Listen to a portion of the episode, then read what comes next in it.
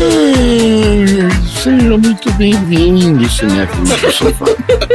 Peguem o seu cobertor, o seu travesseiro, um pãozinho na chapa com requeijão na saída Ai, saudade pra na chapa. e um pingado quentinho para mais uma sessão aleatória. É que filho da puta.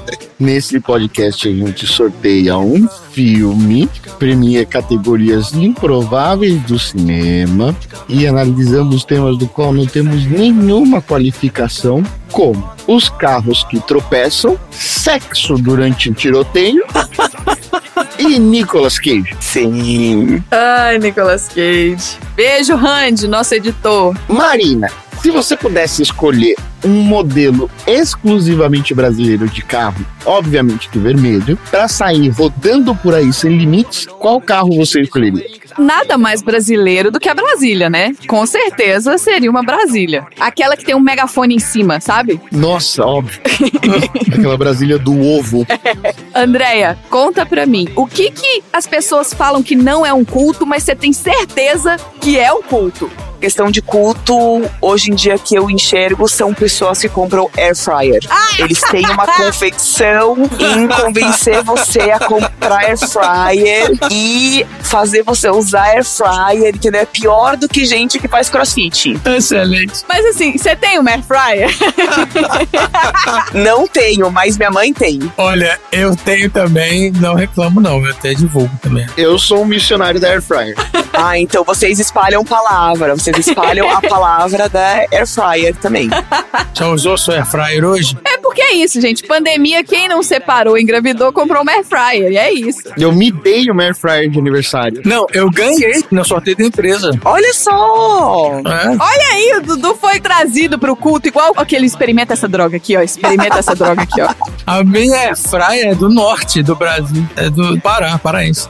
Dudu, qual que é o ator ou atriz que mais te irrita? Aquela pessoa que você fala, nossa, essa pessoa é muito chata, ou é muito one-toned. que mais me irrita? Nossa, eu tenho uma lista aqui, ainda bem que você não perguntou pra mim. Que mais irrita, tem um monte que irrita, mas mais Se eu ficar pensando, tem vários também. O pior é que vocês sabem o que, que vai acontecer, né? O Dudu vai falar quem que é o ator que irrita, aí vai chegar a galera e vai botar no baldinho um milhão de filmes. Só ator que irrita. Pois é, tem essa questão também de eu ser vítima dos meus próprios amigos.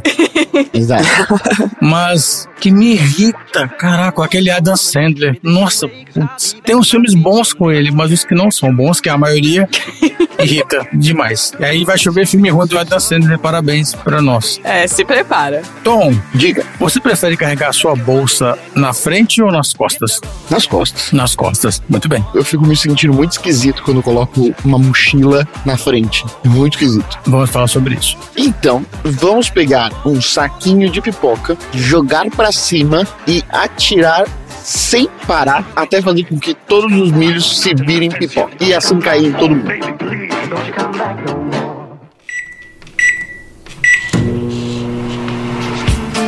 Tá com fome?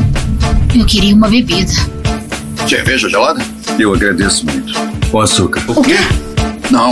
This is madness! This is Sessão aleatória. what?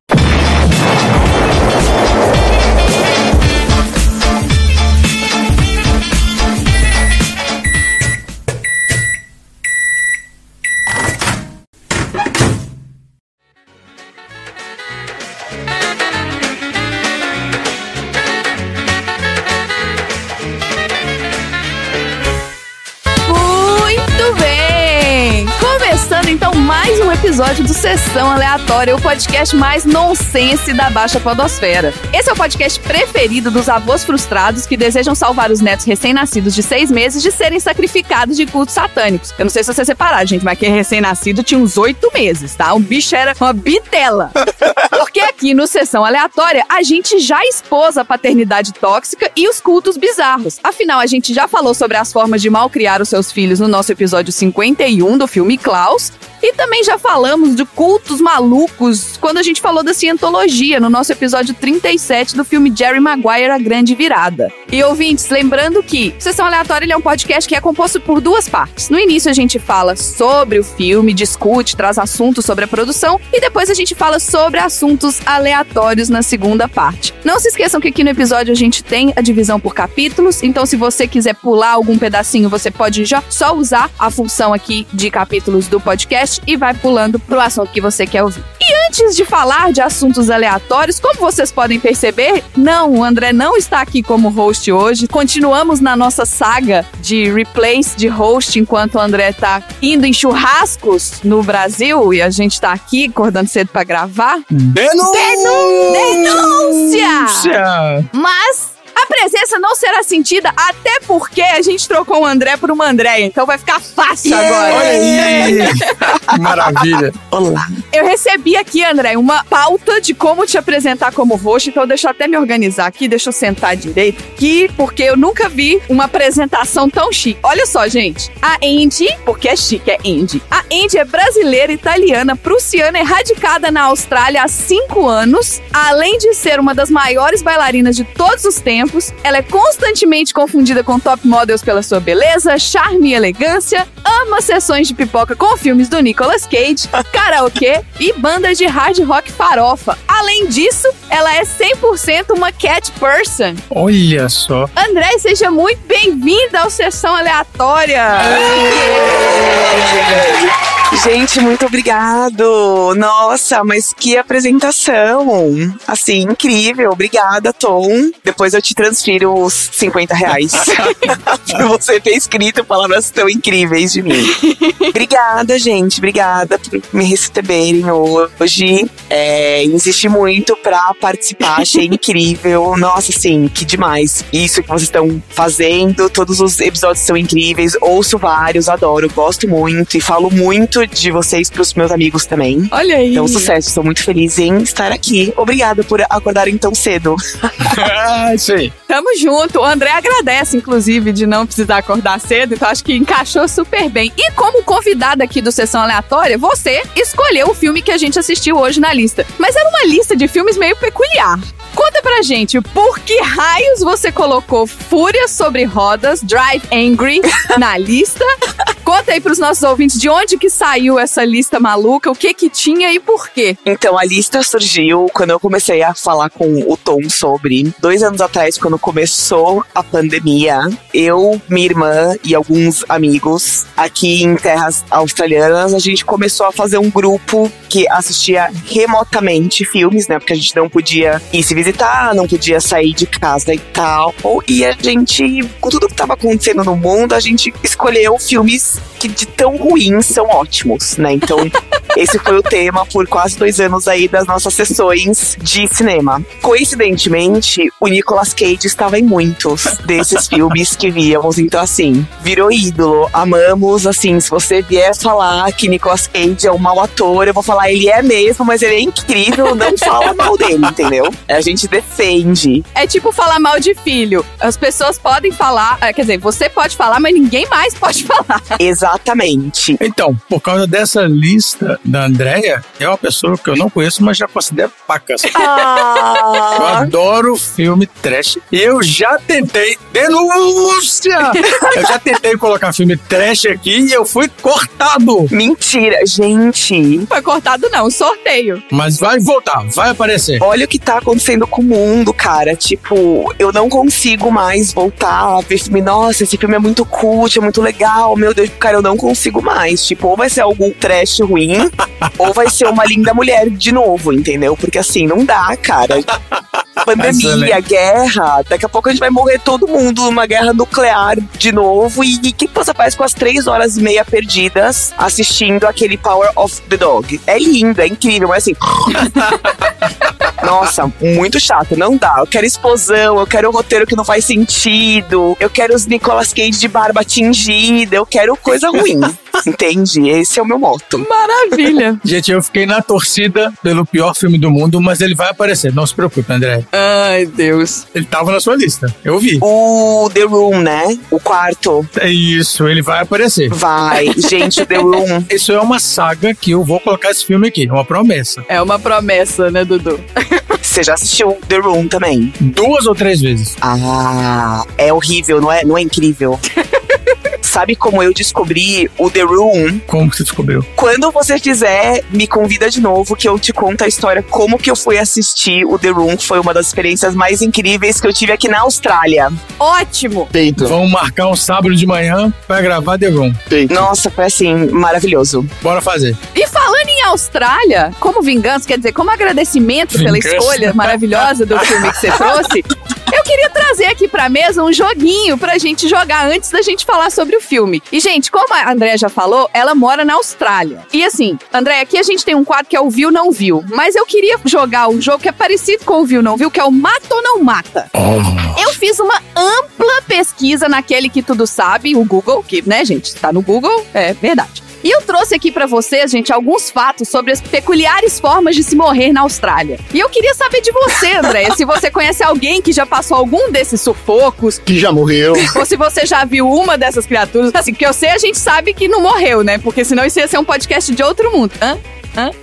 Mas a gente gosta aqui é do perrengue, então se você tiver algum caos pra contar, melhor ainda. Gente, por que raios as pessoas vão pra Austrália? Gente, olha só, Eu queria muito. todo mundo já ouviu falar das aranhas, vai. Que a Austrália tem um monte de aranha, aranha gigante, aranha esquisita. Mas, gente, a Austrália tem 520 espécies de aranhas e a maioria extremamente venenosa, que não vão hesitar em te morder se você invadir o território delas ou se você cutucar elas. E tem aranhas que chamam Redback, Mouse Spider, Wolf Spider, Black House Spider, Funnel Web Spider, que são as mais venenosas do universo. Do universo, né? nem da Terra. É. Andréia, qual é a sua experiência com aranhas australianas? Então, minha experiência são quando elas invadem a minha casa. eu me sinto completamente invadida. Mas elas vão em grupo, assim, em bando? Não, normalmente é uma só, né? Então, ah, essas mais perigosas, que é a Redback, a Funnel Web também, elas são menores, né? Então, elas não são aranhas grandes que você vê e você fala, nossa, tem uma aranha aqui. Elas são pequenas, mas elas são assim. Eu tô em Sydney, né? Então, tô na cidade grande, assim, entre aspas, né? Então, aqui onde eu moro não tem tantas, né? Eu nunca vi. Só que o que tem muito aqui perto da minha casa, é que eu moro perto de uma reserva, é uma que se chama Huntsman. Deus! Então a Huntsman, ela não é uma aranha que ela é venenosa, mas ela é grande, tipo, do tamanho da palma da mão, assim. E elas não fazem teia, então elas pulam, Elas pulam! elas pulam. É horrível. Gente do céu, é a versão barata voadora da Austrália, pelo amor de Exato. E aí, há uns três meses atrás, eu cheguei em casa, então eu moro com a minha irmã aqui, e a gente tem uma gata que não é muito gata, porque ela não faz muita coisa. e aí a gente chegou em casa à noite e tal, aí eu. Sabe quando você vai assim? Eu só fui pra cozinha pegar água, eu voltei, tinha uma coisa na parede, assim, que eu falei, gente, puta merda, é uma aranha. Ela era muito grande. Ai. E eu não gosto, eu tenho medo, só que eu moro com a minha irmã. Minha irmã não mata, não olha, grita e sai correndo. Eu fui, foi uma novela, porque eu tava com medo que ela fosse pular em cima de mim. Mas foi. Morreu afogada e eu aspirei o cadáver. Nossa senhora. Ter certeza. Foi a segunda vez que elas invadiram minha casa. É, então, sim, aranhas tem muitas aqui. Agora a gente tá entrando no inverno também. Então elas vão dormir, né? Acho que elas se escondem. Voltam pro inferno, não sei o que, que elas fazem quando tá frio. Mas sim, é real. Elas são perigosas. É, só assistir filme do Nicolas Cage. Exato. Ô, gente, infelizmente é real. E eu tenho vídeo, eu tenho vídeo da aranha. Nossa, manda pra gente, pra gente botar no nosso grupo dos aleatórios, pra eles ficarem sem dormir também. Agora, gente, não é só de aranha que vive a Austrália. A Austrália também tem os crocodilos de água salgada. São criaturas profanas que geralmente causam estrago no mar e que desafiam a lógica porque eles comem qualquer coisa. Até outros predadores que são maiores e mais difíceis. Os machos, eles podem atingir até 4.400 libras. 4.400 libras é tipo 2 toneladas. E mais de 20 pés de comprimento. Não, obrigado. Uma dieta normal para esses répteis consiste em tubarões, ursos, tigres e rabanete em conserva artesanal. Não sei por que, que o Google falou que eles gostam de rabanete, mas se o Google falou, provavelmente eles gostam de rabanete. Alguém testou, né? então, se um dia você tiver de frente para um desse, distrai ele com rabanete, André. Em conserva. Em conserva. Se ele tiver in natura, não serve. Coloca ele num vidrinho, fecha e rola o vidrinho pra ele. Por que, que na sua descrição do crocodilo tá escrito profano? Porque a gente tá falando de Drive Angry, então assim, esse bicho, pra você ter noção, ele não tem predadores. É um bicho que tem zero predadores. Não tem como. Não tem como predar alguma coisa de duas toneladas. É, teria que ser o homem só pra predar esse bicho. É, porque a gente consegue destruir o que tiver também, né? Porque pior do que qualquer bicho que a gente tá falando é a humanidade, mas tudo bem. Você já tinha ouvido falar desses crocodilos de água salgada? Não. Já. Eu fiz a minha pesquisa antes de me mudar pra cá e eu estava ciente que eles existiam. E você ainda foi? Fui porque eles estão longe, eles estão no território norte, que eu nunca fui pra lá ainda. É, e aí eu fico me perguntando se talvez a única coisa que mate eles então seja os tubarões. Tem um monte aqui também. E aí tubarão é fácil, eu vou na praia e vejo, ou vou na praia e tá fechado porque alguém foi atacado. Que bom. Mas eu fico me perguntando se não são os tubarões, então, que vão caçar os crocodilos, né? Mas sim, estou ciente, são muito feios e são muito grandes. Nunca vi um sem ser no zoológico, mas estou bem ciente que eles bem existem aqui. Não, mas assim, um tubarão não dá nem pro cheiro desse crocodilo. Você acha que não? É, o tubarão pode predar o crocodilo se for um crocodilo menor, mas se for esses grandões, o tubarão não chega no tamanho suficiente. Na foto que eu tô colocando aqui no grupo, gente, coitado do tubarão. Você acha, gente? o tubarão tem a proporção nossa com o rabanete. Ah, interessante. Porque tem uns bem grandes aqui. Ah, que bom! Aprendi isso agora. Interessante. Então, falando dos tubarões, eles também estão aqui na minha lista. Sim. Esses mega peixes, quando eles não estão nadando com seus melhores amigos, os crocodilos de água salgada, eles estão comendo também qualquer coisa, porque qualquer coisa que ele consiga colocar os seus 222 dentes afiados, ele vai colocar. Assim, é isso. O mais notável de todos é o tubarão branco, o tubarão grande branco. Você já viu desses tubarões aí que você já viu aí passeando na praia? Você já viu um tubarão branco, André? Sim, já vi. E infelizmente, eu acho que foi no começo desse ano, ano passado, que depois acho que de 40 anos, é aqui numa praia de Sydney. E esse ano, eu acho que teve uma pessoa que foi atacada e morreu. Meu Deus! Fazia 40 anos que isso não acontecia. Às vezes, assim, tem alguém surfando, vai ver um tubarão, consegue fugir e aí fecha a praia. Mas, gente, pois é um lugar mágico, só que tudo quer te matar. Meu Deus do céu! As pessoas não tanto, mas todo o resto quer te matar. Então é um lugarzinho mágico, assim, uma ilha isolada. Nossa senhora. porque assim, é o que ela tá falando, né? Uma ilha isolada, um lugarzinho mágico, porque não só os animais te matam. Vocês já ouviram falar nas ondas da Austrália? Não. Tem uma pausa no universo onde o oceano tá cheio de tanto ódio por si mesmo que ele se choca com a fúria assim de mil TPMs e fica na Austrália esse lugar, entendeu? Mentira! E assim, um dia alguém pensou consigo mesmo e falou: Nossa, essa parede aí de 8 metros de altura no oceano me lembra uma onda. Vou surfar nela. Gente, as ondas na Austrália são bizarramente gigantes. E, obviamente, né, os surfistas vão lá porque você não tem essas ondas em outros lugares.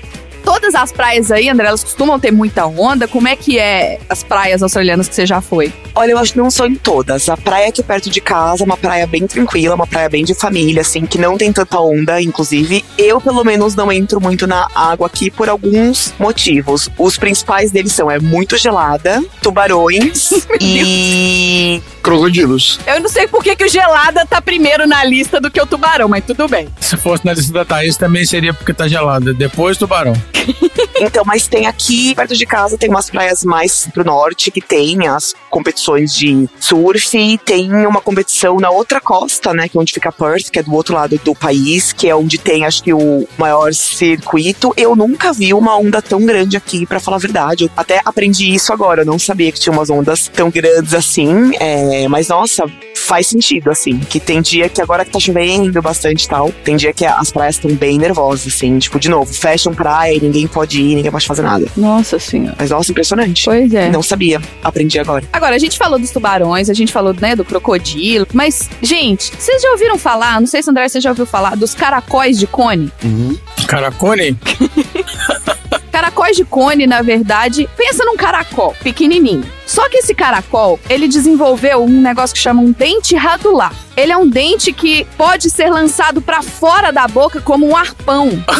Jesus! Meu Deus. É. E aí, ele atinge os pés, né? Se você andar perto dele, ele joga essa presa, esse dente no seu pé. E esse dente, ele tá envenenado, cheio de neurotoxinas. E você vai se vomitar e vai se cagar até que o veneno seja completamente filtrado pela sua corrente sanguínea. Mas, gente. É instantâneo. Você começa a passar mal, você começa a vomitar loucamente. Você não pode andar descalço na Austrália, gente. E nem de short, inclusive. Mas esse caracol de cone não é debaixo do mar, não? Do oceano? Acho que é, hein? Eu não sei. Pior ainda. Tô vendo as fotos aqui, é debaixo da água. Não tem como não estar descalço. Esse caracol, quando ele joga um dente, assim, esse dente com veneno te morde e você começa a passar mal na hora. Gente, não sabia. Olha, eu tô aprendendo muito hoje. Eu não sabia disso.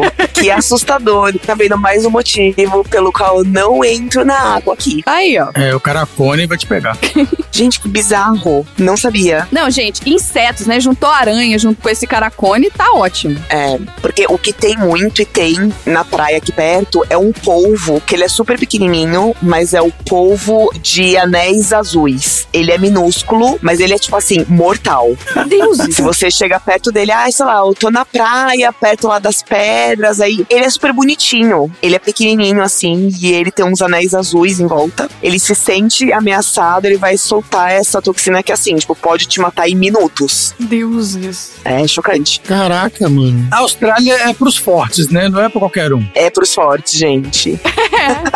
Meu Deus do céu. É, então esse eu sabia e esse é real, assim. É outro motivo pelo qual no ano, talvez se eu entrar no mar cinco vezes é muito. assim. Não quero morrer, gosto de estar viva. Agora, e as centopeias gigantes? Você já ouviu falar da centopeia gigante? Eu já ouvi falar porque acho que faz algumas semanas que saiu uma notícia que acharam uma de mil pezinhos. E foi aqui, acho. Até então eles tinham achado uma grande, mas acharam essa maior. Ah, que maravilha. Não é uma centopeia, então é uma milopeia. Milopeia, isso, milopeia. Olha, gente, essa centopeia, ela tem impressionantes 15 centímetros de puro terror, tá? Essa inseto de satanás, ele é naturalmente equipado com um par de garras venenosas que picam as vítimas. Porque, assim, ter dezenas de pernas correndo sem nenhuma direção já não é aterrorizante o suficiente, entendeu? E se um dia eles desenvolverem asas, é o seguinte, assim, acho que as pessoas deviam sair da Austrália, sabe? Então, assim, se eles evoluírem pra ter asa, eu acho melhor que não tenha mais pessoas na Austrália enquanto esses bichos estiverem lá. E você fica falando desse monte de bicho aí, não sei o que, já tem foto no Google com os caras com o bicho no colo, no braço. Mas aí é que tá, a gente tá falando da gente mexendo com esses bichos. Os australianos, pra eles, é tipo cachorro e gato, entendeu? Eles estão acostumados. É, tipo isso. Gente, é. E o mais engraçado é que eles não matam aranha aqui, né? Então toda vez que eu falo que entrou aranha em casa, tal, eles, ai não, mas por que que você não pegou e colocou pra fora? Eu falei, oi? Eles pegam com a mão e colocam pra fora. Tipo, ai não, só coloca ela lá no matinho de volta. Eu falo, tá bom, não vou, obrigada. Entrou aqui em casa, vai morrer afogada e eu vou aspirar o cadáver depois. que é minha casa e não a sua. E tem o lance da barata também, né? Tem muitas baratas, gente. Tem muita barata. Tem barata em todo lugar. A barata deve ser gigante lá também, ela só não deve ser mortal. Espero que não, né? Pô, Pelo menos uma coisa pode não te matar, né? Que seja barata e koalas. Que o resto. Maravilha.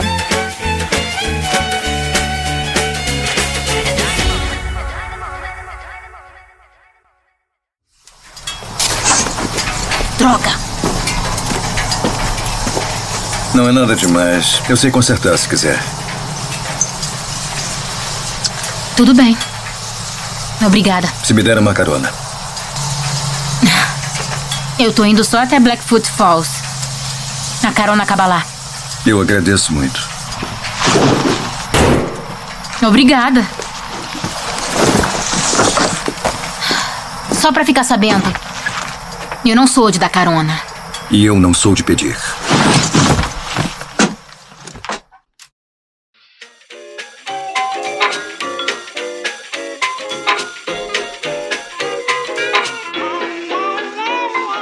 Andréia, muito obrigada por esse tour australiano da morte com a gente aqui. Nada melhor, né, do que depois de assistir Drive Angry a gente falar sobre a morte na Austrália, tem tudo a ver. Então, vamos falar do filme agora, né? Já falamos de morte o suficiente. Vamos lá. Vamos. Drive Angry, eu vou falar Drive Angry porque, gente, vamos combinar. Fúria sobre rodas. É um baita nome, cara. Puta, é um nome massa. Sensacional. Você acha um bom nome? É, ué. Eu acho, eu acho maravilhoso o nome. Então tá, então vamos lá. Fúria sobre Rodas, então, é um filme de terror e ação americano de 2011.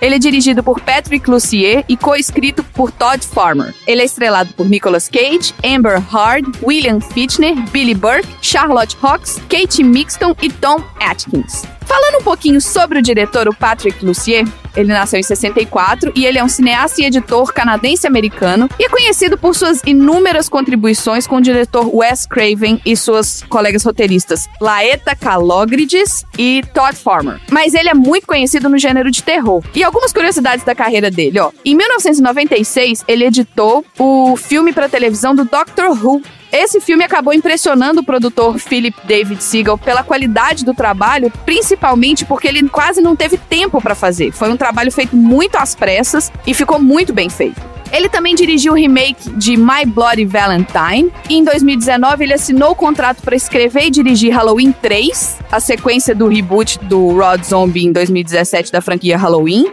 E ele chegou a assinar, mas o filme foi cancelado, então ele não chegou a fazer. Depois ele dirigiu, né, Fúria sobre Rodas, e ele, junto com a Laeta Kalogridis, são membros fundadores e consultores criativos da Skydance Media. Eles escreveram e coproduziram os filmes da longa série Terminator, Terminator Genesis, lançados em 2015, e atuou como consultor para Missão Impossível Rogue Nation. Assim, o currículo dele é meio esquisito. Ele fez um monte de coisa, mas ao mesmo tempo ele não fez nada, sabe? Ele fez uns filmes grandes, mas são uma merda, entendeu? Então, assim. É. E falando um pouquinho do elenco, eu queria dedicar esse pedaço ao Randy, nosso editor, que é fã do Nicolas Cage. O Nicolas Cage, ele é o John Milton nesse filme. Ele retorna do inferno depois de 10 anos para salvar sua neta, rouba a arma pessoal do Satanás, o God Killer, para atrasar o contador. Ele não se importa com a dor que sofre no inferno, mas acha intolerável ser forçado a assistir o vídeo de assassinato da sua filha. Temos também a Amber Heard como Piper Lee, que é uma garçonete que tem um noivo arrombado e ela abandona o noivo arrombado para juntar-se ao Milton para salvar a neta. Tem também o William Fichtner como contador. Gente, para mim, esse nome O Contador, para quem trabalha numa empresa de auditoria, consultoria e contabilidade, ter esse cara sendo chamado de contador para baixo para cima, para mim foi assim, eu consegui enxergar pessoas, né, naquele ser. Que fizeram um teste para o papel. Ele é o assistente ligeiramente arrogante do Satanás e ele foi designado para devolver o Milton ao inferno. Ou seja, os contadores é isso, eles levam a gente pro inferno, né? Beijo, Ana Paula. que- é verdade. É, mas ela é contadora e ela faz moda também, então ela equilibra. Beijo, Ana Paula. Tem também o Billy Burke como Jonah King, que é um satanista implacável que acredita que sacrificar a neta do Milton vai trazer de volta o inferno à Terra. E que ele, com isso, vai ser imortal. Assim, porque, né, cultos, gente maluca falando coisa que não faz sentido. Então, pra falar desses atores aqui, a gente tá falando, né, o que, que eles fizeram nesse filme, mas o que, que a gente não viu? Rani, solta a vinheta. Você viu ou não viu? Para o delight do nosso quinto Beatle, o Randy, que diz que o Nicolas Cage não tem nenhum filme ruim, ele fala isso, André, o nosso editor aqui, ele já falou várias vezes. não que esse filme que a gente assistiu hoje já não seja uma prova de que, né, não faz muito sentido isso que ele falou, mas tudo bem. O Nicolas Cage, ele já teve aqui no Sessão Aleatória antes. O filme Cidade dos Anjos, que a gente já assistiu aqui, que foi enviado pela nossa aleatória número 8, a Letícia, vulgo minha mãe, porque, né, aqui a gente privilegia a família. Esse filme passou por esse podcast, ele trouxe todo o sucesso que os nomes Nicolas Cage e Meg Ryan juntos podem carregar. Mas vocês viram o, o Nicolas Cage no Pegue Seu Passado à Espera, de 86? Sim. Não. Nossa, não. Ele tá bem novinho, adolescente. A sinopse é a seguinte: a Peggy Sue desmaia em uma reunião colegial. Quando acorda, ela se encontra em seu próprio passado pouco antes de terminar a escola. É, é horrível. É um dorama. Claramente. Maravilhoso. Preciso colocar aqui na minha lista pra ver. Deve ser incrível, deve ser horrível e lindo e maravilhoso. Tá vendo? E tem também o Lua de Mel A3, de 92. Vocês assistiram? Não, isso eu não vi, não. A sinopse do IMDB do Lua de Mel A3 é: Jack perde 65 mil dólares no poker em Las Vegas, onde vai se casar com Betsy. O casamento terá que esperar, pois o vencedor do poker quer o fim de semana com a Betsy para cancelar a dívida. E ela aceita. Com quem ela vai se casar? Nossa, gente. Gente. É, isso não deu, não. E também com o Nicolas Cage tem o Beijo da Morte de 1995. Ah, o beijo da morte. É o que ele é vampiro? Não, olha, ele é um condenado reformado que se disfarça com a ajuda de um detetive furioso para prender um mafioso psicótico. Nossa, não dá. Outro sucesso. Surreal. Agora, a Amber Heard, ela já tá ganhando um cachê massa hoje em dia, porque ela se juntou ao universo estendido da DC para interpretar a Rainha Atlante Mera nos filmes de super-heróis A Liga da Justiça, no Aquaman e na Liga da Justiça de Zack Snyder. Então a Piper tá nesses filmes da DC, só que ela também tá no Alpha Dog de 2006. Alguém assistiu? Não. Isso não me é estranho, esse nome. Ó, Johnny e alguns amigos sequestram o irmão de 15 anos de Jake e designa seu amigo Frank para ser o cuidador de Zack. E Bota um monte de nome aqui que, tipo, tá. Eles criaram uma amizade fraterna. Zack festeja com seus sequestradores enquanto as coisas começam a ficar fora de controle. não, não vi, não vi. Ela também tá no Pineapple Express de 2008, que a tradução brasileira traduziu Pineapple Express para Segurando as Pontas. Sim, é demais. É, porque o expresso do abacaxi ia ficar esquisito.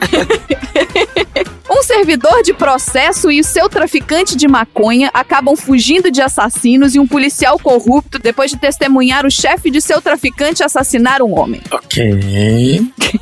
E esse eu acho que vocês assistiram, mas assim, devem ter assistido de orelha, como diz o Dudu. Ela tá em Zombieland de 2009. Vocês assistiram Zombieland? Sim. Sim. Ah, eu assisti de orelha. Pra quem não assistiu, querido ouvinte, é um time do estudante, um jovem difícil e duas irmãs se juntam para tentar viajar pelos Estados Unidos num apocalipse zumbi. Um Zumbiland legal. Nossa, eu não lembro dela nesse filme. Eu também não. Você vê, ela tava lá. O cachê devia ser pequenininho, mas ela tava lá.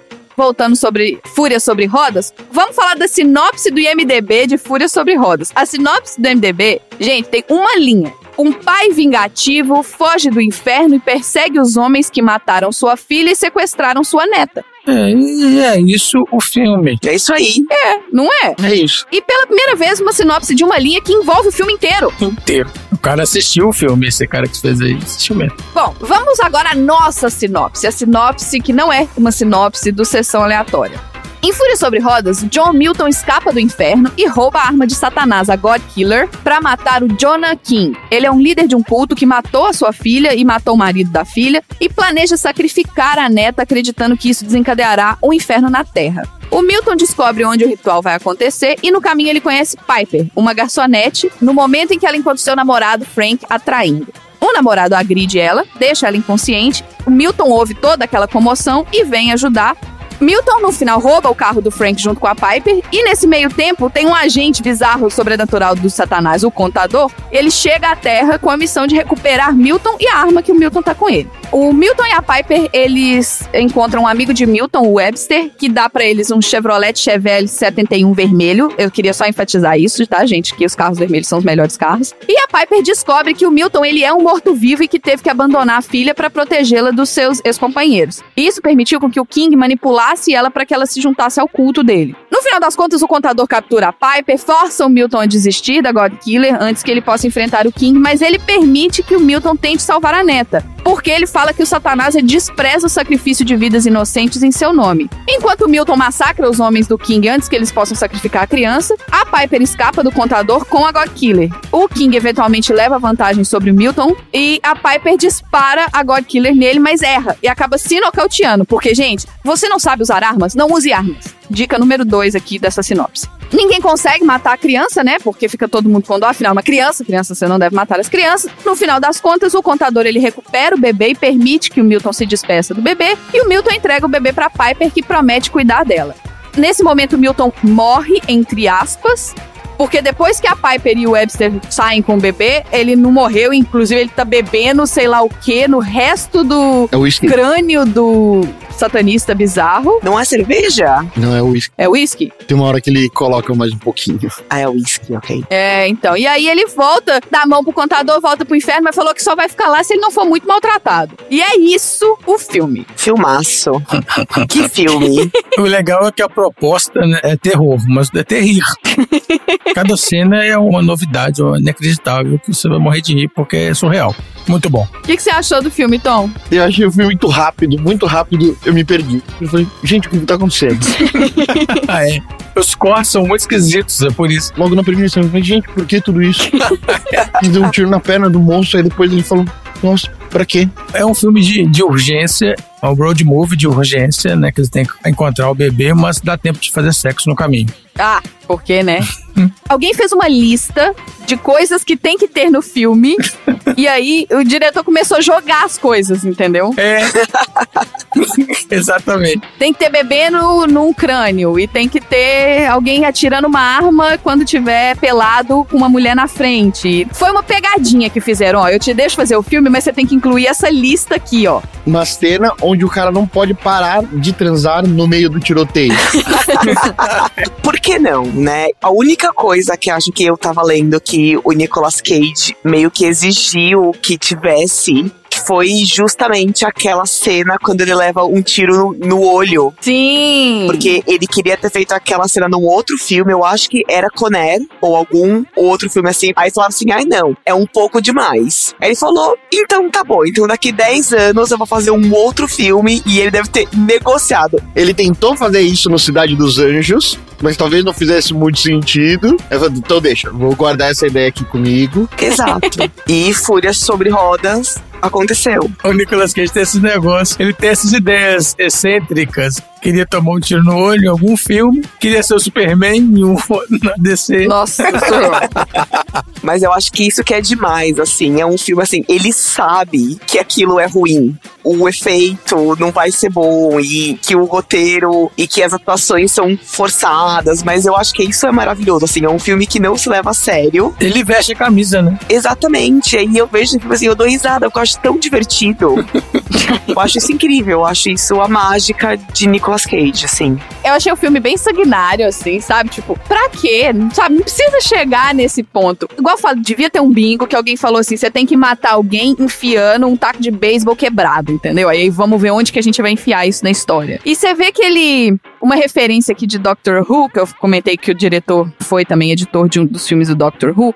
O Doctor Who, ele tem um tipo um distintivo, que é um distintivo em branco, só que ele consegue fazer com que a outra pessoa veja o que ele quiser que a pessoa veja. Então, por exemplo, você vai falar, você sabe quem eu sou? E ele mostra esse distintivo em branco, e a pessoa que tá olhando fala, "Ah, sua majestade, sabe? Tipo, seja lá o que for que ele queira interpretar, aquele distintivo mostra. E eu vi isso quando ele começou a virar moedinha e mostrou o distintivo do FBI. Verdade. Eu falei, gente, isso é muito Doctor Who, isso aí é conexão Doctor Who. Referências. E aí eu fui pesquisar, o cara editou Doctor Who. Eu falei, ah, olha aí a ideia, ó, de onde que saiu aí, ó. Esse, esse é o meu troféu aleatório. Ah, desculpa. Não, não tem problema. Tenho vários comigo. Tem tantos.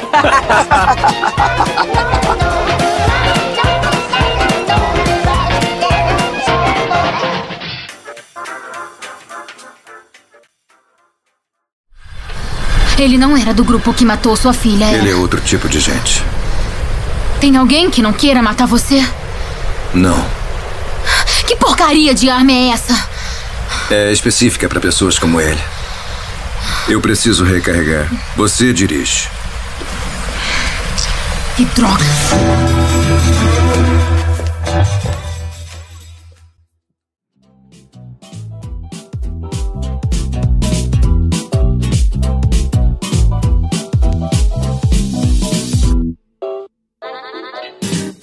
Algumas histórias interessantes do filme, igual a André falou, tá aqui, ó. Ele foi originalmente atraído pro projeto pela cena em que atiram nos olhos do personagem. No filme anterior, que era o Temporada da Bruxa, ele queria ter uma cena assim, mas os produtores rejeitaram a ideia. Exatamente, foi isso mesmo. É, esse filme ele foi rodado em 3D. Os efeitos especiais foram criados por Gary Turncliffe. Eu achei que você ia falar três dias. O que pode ter acontecido também, É, né? exato. Provavelmente também. Não duvido, não.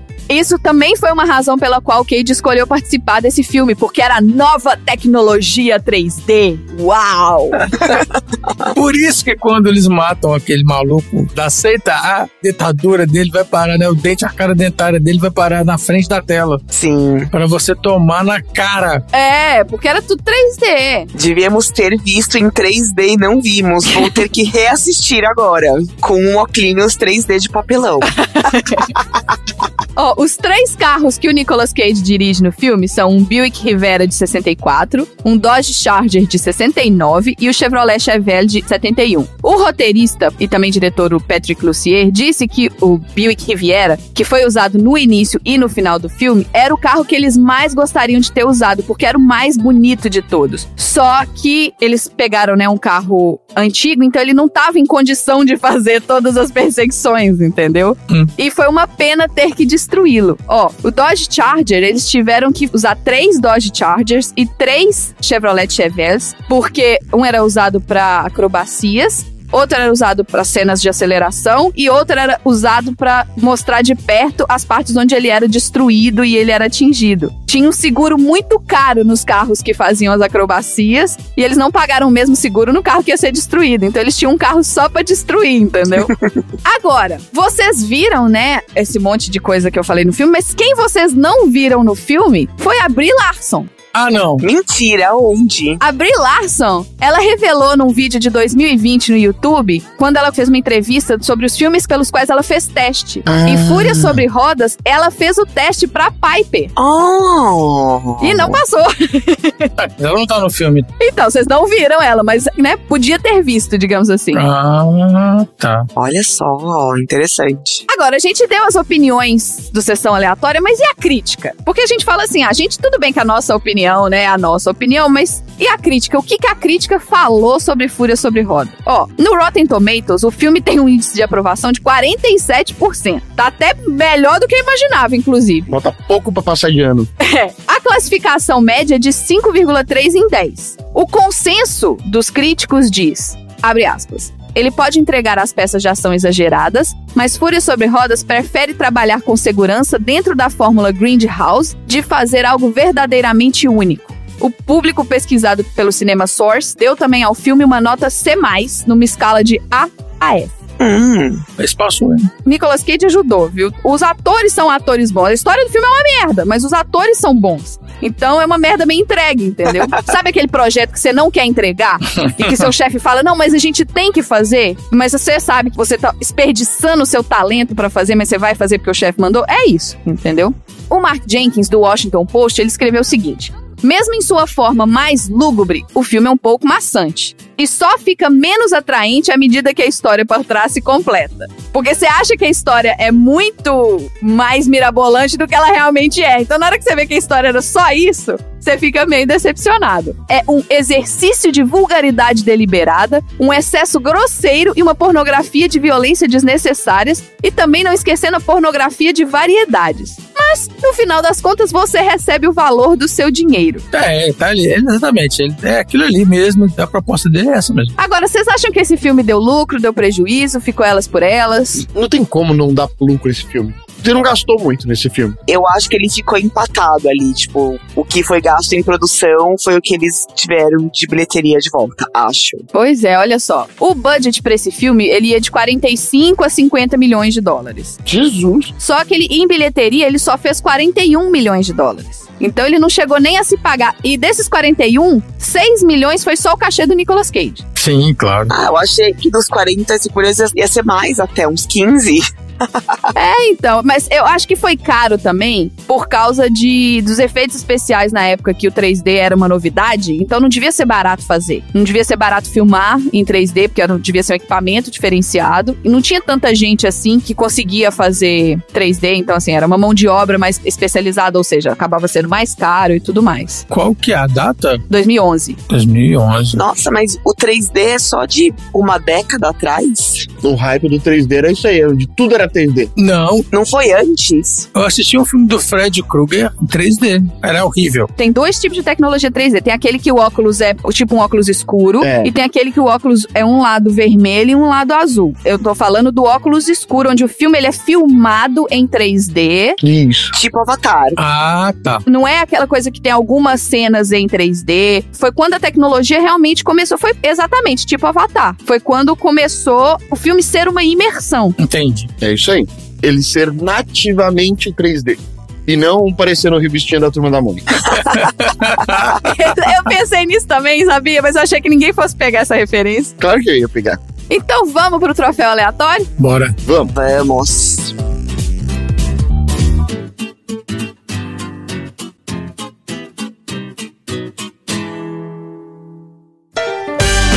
Troféu aleatório.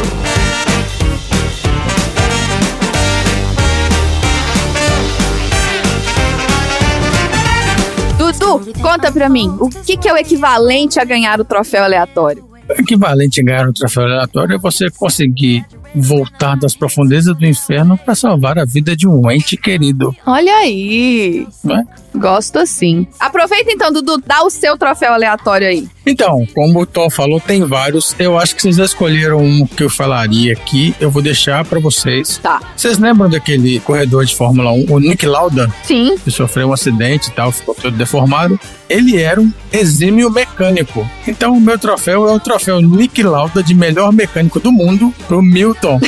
Que o carro simplesmente tá uma fumaceira danada e ele vai lá em um segundo. Ele bota a mão e o carro volta a funcionar. Mas isso, ele que fez isso no carro, só. Ele foi lá e desparafusou. Ele que sabotou. Por isso que ele sabia. Eu não vi isso, não. Mas eu acho que não mostra, não. Não, mas fica subentendido. Ah, que ele fez de propósito. Exato. Pra poder usar o carro. Pegou a Piper e pegou o Dudu também, vocês estão vendo. Olha só, me pegou, me pegou então. Dá muito certo, gente. Sabotem o carro das pessoas que você conhece. que você queira pegar carona. Porque ele não conhecia ela, não. Exatamente. Pô, achei que ele era bom mecânico, então ele não é não.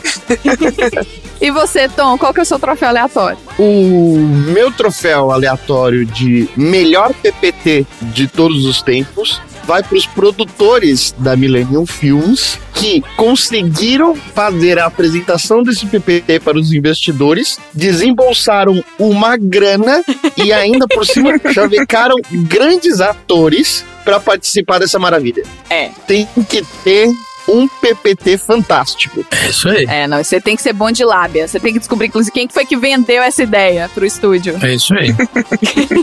E André, qual que é o seu troféu aleatório? O meu troféu aleatório vai para melhor cantada em mesa de restaurante, que é logo quando ele chega no começo do filme, que ele chega lá no café, no diner onde eles estão, e vem a outra garçonete, que não é a Piper, toda seduzir o Nicolas Cage e tal, e no final ele ficou bravo com ela porque ele só queria o café dele com açúcar, o que ela não deu. Então, a melhor cantada vai para a garçonete do diner onde eles foram tomar café. Gente, é igual Cidade dos Anjos. Você querer me convencer que o Nicolas Cage tem sex appeal é demais pra minha cabeça.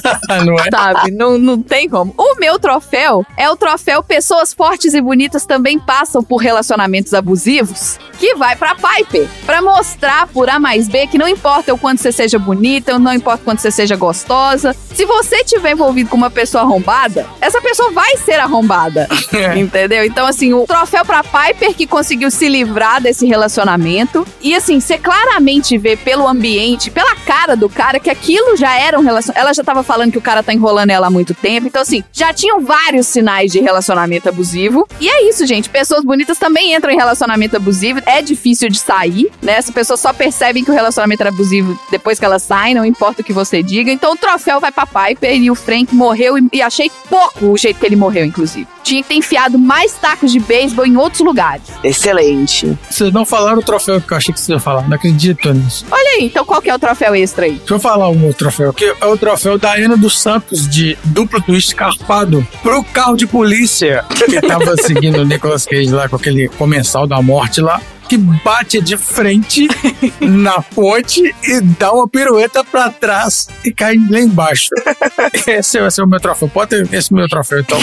O Daiane dos Santos pro carro de polícia que deu uma pirueta pra trás, batendo de frente. Ai, ai, maravilha. E antes da gente ir pros assuntos aleatórios, Andréia, você acaba de se tornar a nossa aleatória número 21. Então, se um dia você precisar de um número para um sorteio de 0 a 21, você pode usar a partir de 21, você pode usar o 21. Esse é o seu 21. número aqui no Sessão Aleatória. Depois a gente vai te mandar o link para você mandar os seus filmes para as nossas sessões temáticas. Vou te mandar o link do grupo dos Aleatórios. Seja bem-vinda à família Sessão Aleatória. Se prepare para voltar. Yeah! A gente tinha que botar, sabe o quê? Ô, Tom e Dudu, a gente tem que botar a Andrea com o Randy pra falar do Nicolas Cage, entendeu? Nossa, que maravilha. É, Nossa, gente, vai ser um episódio de quatro horas. Adoro. a André já tem dois convites aí, então. Ela vai participar do The Room e vai participar de um outro filme do Nicolas Cage. É isso aí. Ai, aceito. The Room, melhor filme. Guardem seus sábados de manhã aí pra gente gravar. Relaxa, tá fácil. Para de ficar dando ideia de gravar com a André, tá, tá demais. Então, os nossos troféus aleatórios, quem vai entregar os nossos troféus aleatórios? Eu acho que deveria ser Lá vem. os crocodilos de água salgada, que eu ainda tô de cara. Eles vão chegar, abrir a boca assim. Ah! Aí a pessoa vai fazer. Ah! E ele vai falar: brincadeirinha, troféu aleatório.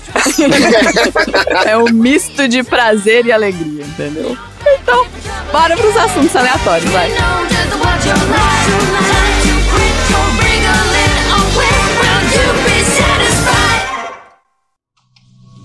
Não, Milton. Não posso, em sã consciência, entregar a criança a você. Mas sacrificá-la à luz da lua cheia pode. Essa criança é incrivelmente abençoada. Olhe em volta. O mundo está em chamas. As pessoas sofrem. e vão sofrer até a mudança ocorrer. Isso, vá em frente, ria. O perigo vai chegar. Graças à sua linhagem.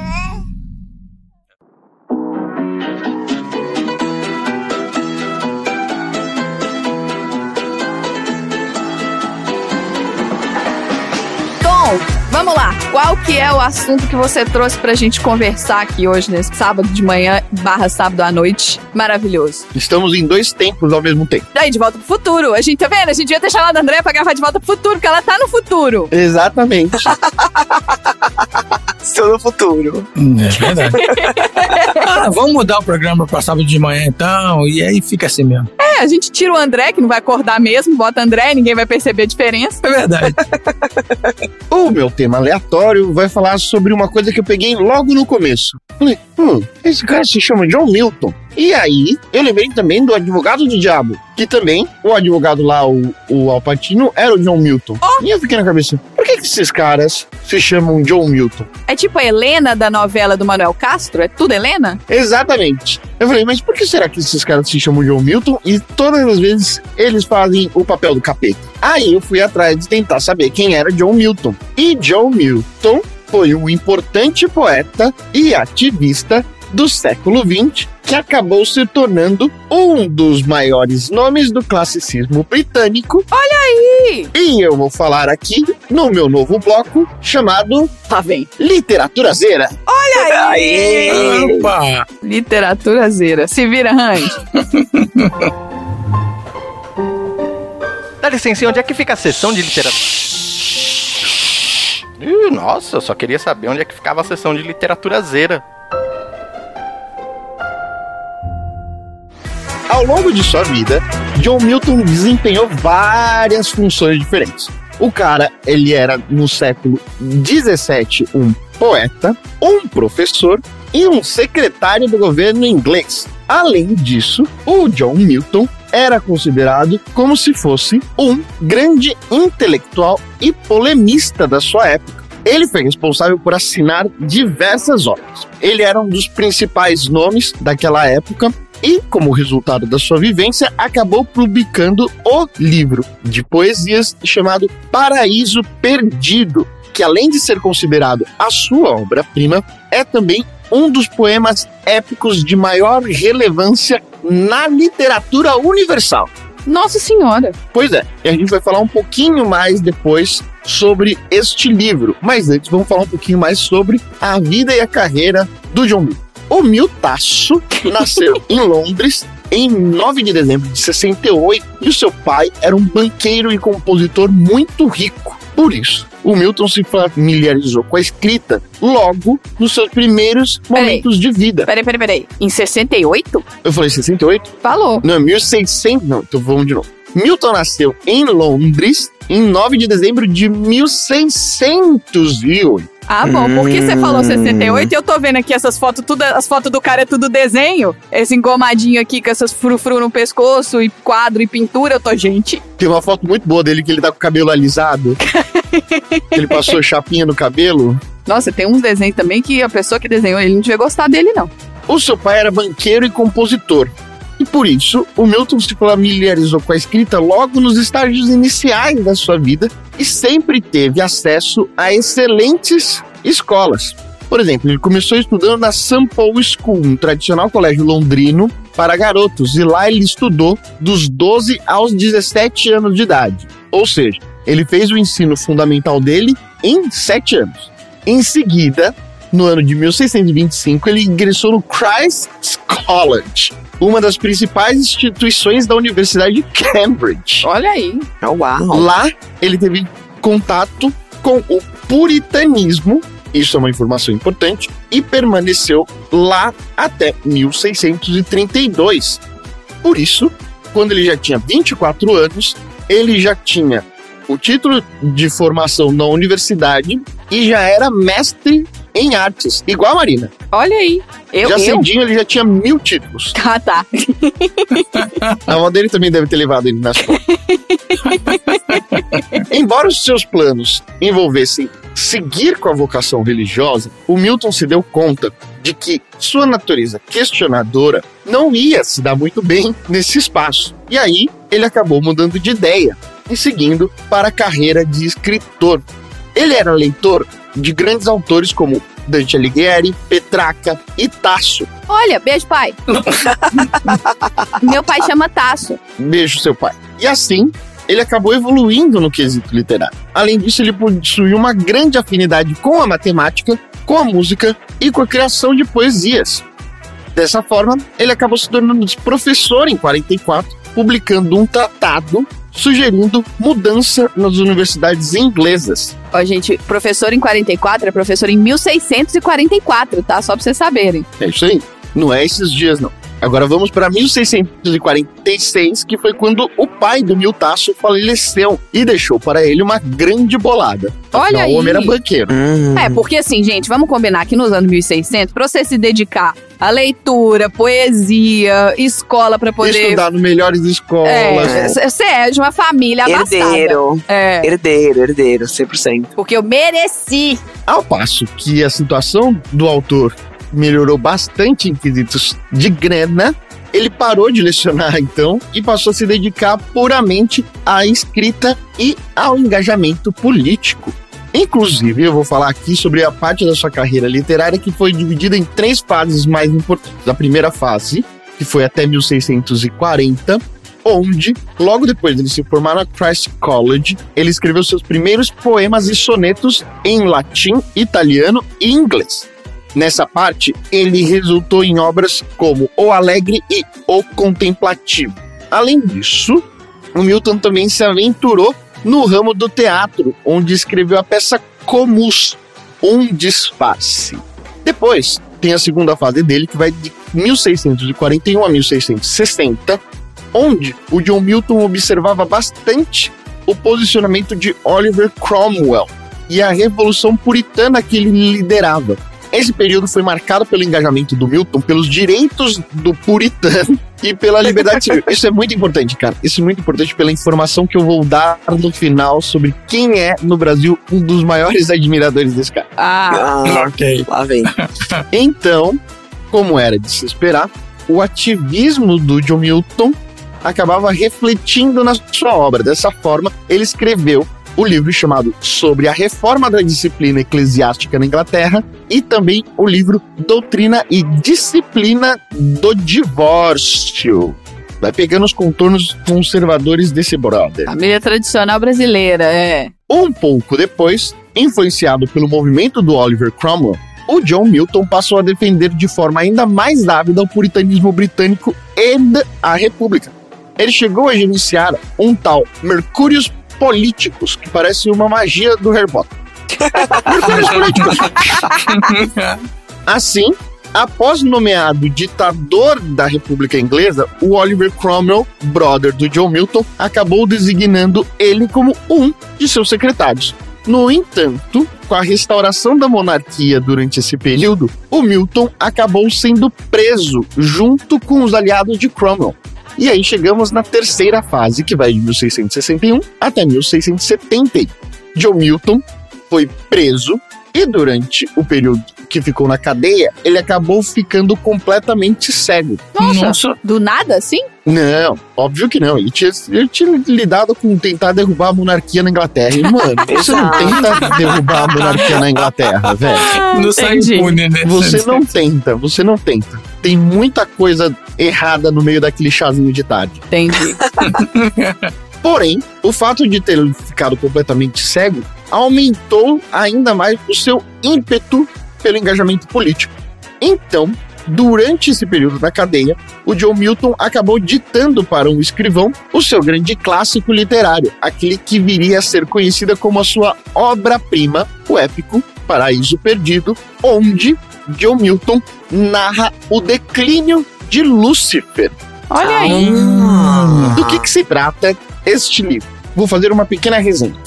Despertando no inferno depois de nove dias de confusão, Lúcifer, até então chamado como Satanás, do hebraico Satã, que significa adversário, faz saber de um novo mundo e uma nova criatura, o homem, que seriam criados por Deus. Ou seja, Satanás descobre que existe o homem. Logo, para quem viu o nosso episódio onde a gente faz um grande catch-up de nomes para o capeta, o garrafa de vinho vazia decide desafiar Deus e nomeá-lo como o seu inimigo. Deus segreda ao seu filho a iminente transgressão do homem a todo o sofrimento que lhe seguirá, e o filho se oferece a si próprio em sacrifício pela redenção da humanidade.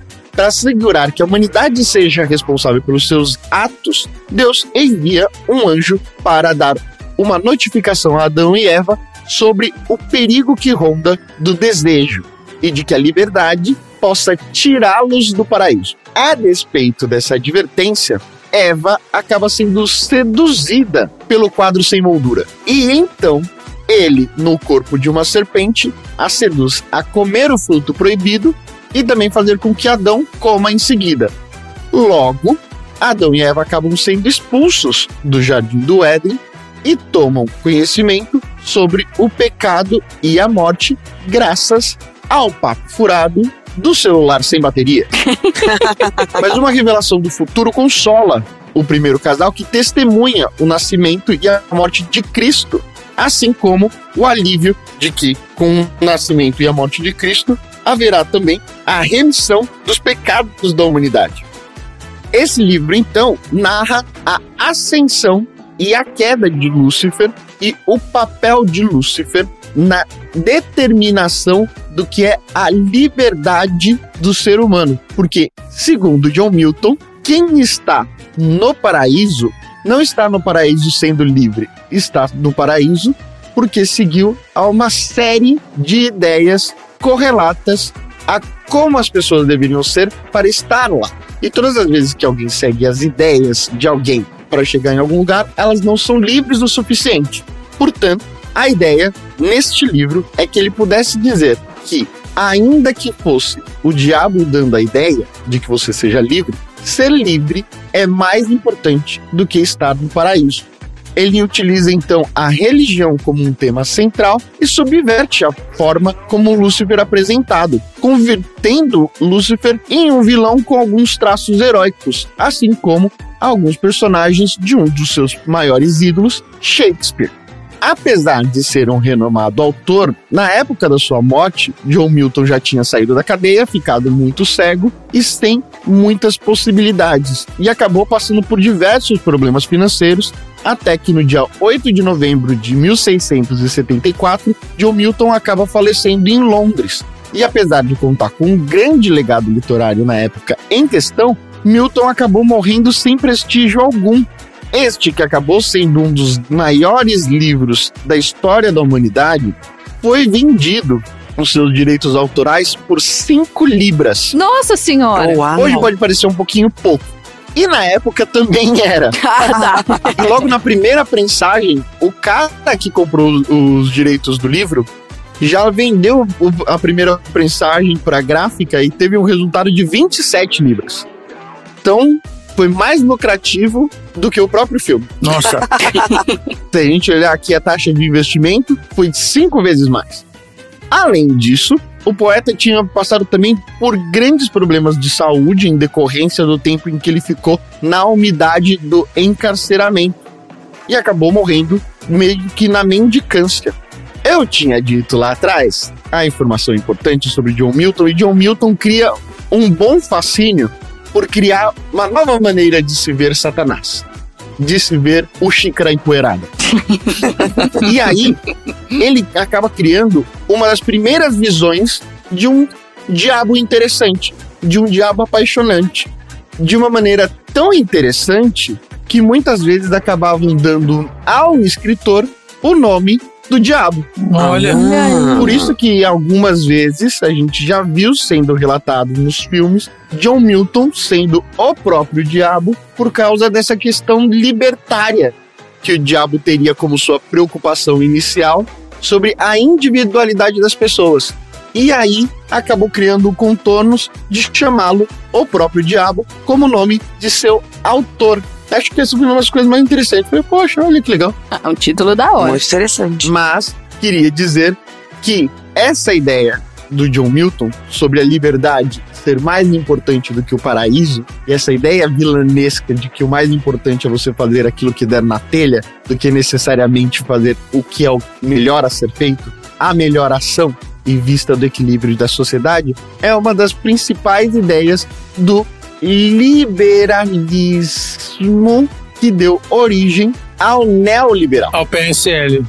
ao MBL. Inclusive, um dos maiores resenhistas de John Milton no Brasil é o nosso querido Rodrigo Constantino, Ah, Nossa, puta que pariu. que, tomado pela sua admiração dessas ideias, acabou fazendo diversos ensaios sobre ele, exaltando a liberdade individual sobre o equilíbrio e a harmonia social. Mas lembrando que para cada ideia que John Milton tinha na cabeça, você precisava sempre se lembrar de que essa ideia só era possível e viável na cabeça do filho de um banqueiro. gente, eu tenho zero empatia com herdeiros, tá? Zero. E é isso meu tema. Vou linkar com Doctor Who de novo, porque eu sou dessas. Tem um seriado, que é o. Não sei se vocês já assistiram, ele tá na Amazon Prime, que é o Good Homens. Ah, eu vi a Ai, primeira maravilhoso. temporada. Maravilhoso. Esse seriado é maravilhoso e ele é com o meu amado querido David Tennant, que foi o Doctor Who. Essa série ela tá sendo dirigida pelo Neil Gaiman. Então assim, tá fantástica, fala sobre o nascimento de Satanás, Lúcifer, a xícara do Tom aí. Do anticristo. É isso, o nascimento do anticristo. Então, assim, tem o anjo bom, o anjo do mal. É, é muito bom. É uma série super envolvente. É British. Tem uma toda uma, uma ambientação diferente, né, do que a gente tá acostumado com essas séries, assim, de ficar vendo essa coisa muito americanizada das coisas. Eu gosto muito dessas séries britânicas. E, assim, o David Tennant é o David Tennant, né? Depois que ele fez o Doctor Who, pra mim, é ele é o eterno Doctor Who. Então, assistam. Minha recomendação aí, Good Homens no Amazon Prime.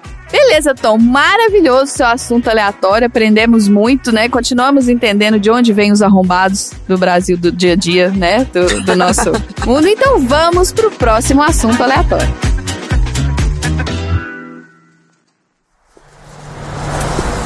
Qual é, Milton? Alguma coisa que me disse era verdade?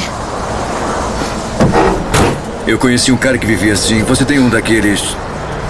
Telefones portáteis? Ah. Celular, né? Você quer um celular? É, eu tenho um celular, tá na minha bolsa. Vai me ignorar, é? Vou tentar.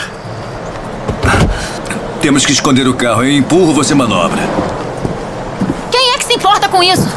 Você, ora, matou dois policiais.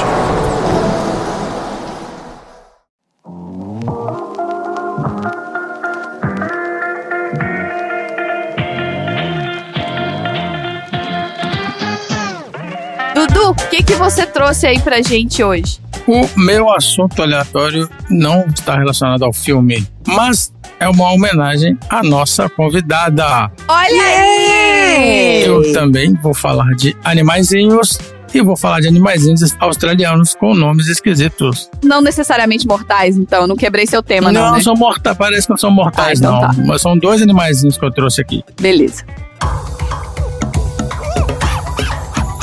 Professor Dudu ensina. O mundo animal. Olha só, eu trouxe o Bilby, o Bilby grande. Bilby grande. O Bilby grande é o Macrotis lagotis, muitas vezes referido simplesmente como Bilby. Meu Deus, ele, ele é pequenininho, um ratinho. Ai, meu Não, Deus. esse é o grande. Esse é o grande porque É, o tem que Bilby olhar o Bilby pequeno. Isso, o Bilby pequeno, o Macrotis leucura, foi extinto na década de 50. Ah, tá. É uma espécie australiana de marsupial onívoro noturno da ordem Peramelemorphia e ele vive nas partes áridas do noroeste e centro da Austrália. Seu alcance e população estão em declínio. Você conhece o Bilbo, Andréia? Não, Bilbo não, né? Bilby! Nossa, O Bilbo! bolseiro é Você aí viu perto. Anéis? O Bilby! É aí perto, é na Nova Zelândia. Eu vou trocar essa, Sou uma essa- balsa. Não conheço o Bilby, que gracinha. Ele Já tem vimos que nós vamos orelhinhas. trocar o nome várias vezes, tal, de Bilby por É, Bilby. tem uma animação sobre ele.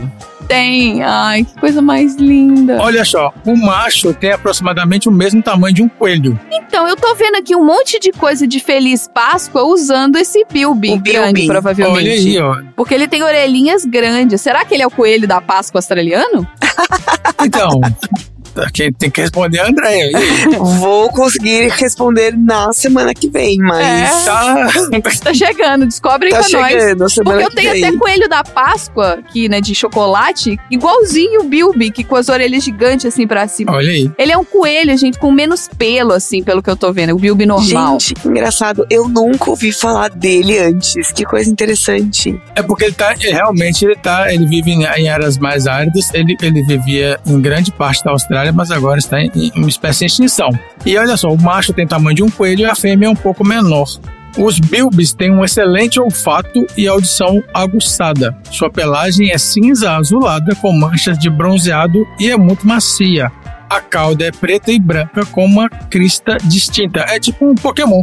É, não é? Porque ele tá juntando É. um monte de coisa. Sabe aquele joguinho? Sabe o, o- o- aquele cara de cabeça de batata? Que você pega um olho, uma boca. Então é isso. Ele tem Isso, orelha são os animais da coelho, Austrália, são é. pokémons. É, o ornitorrinco, o bilby. E o bicho escolhe você. Ele é marsupial, Dudu? Ele tem bolsinha?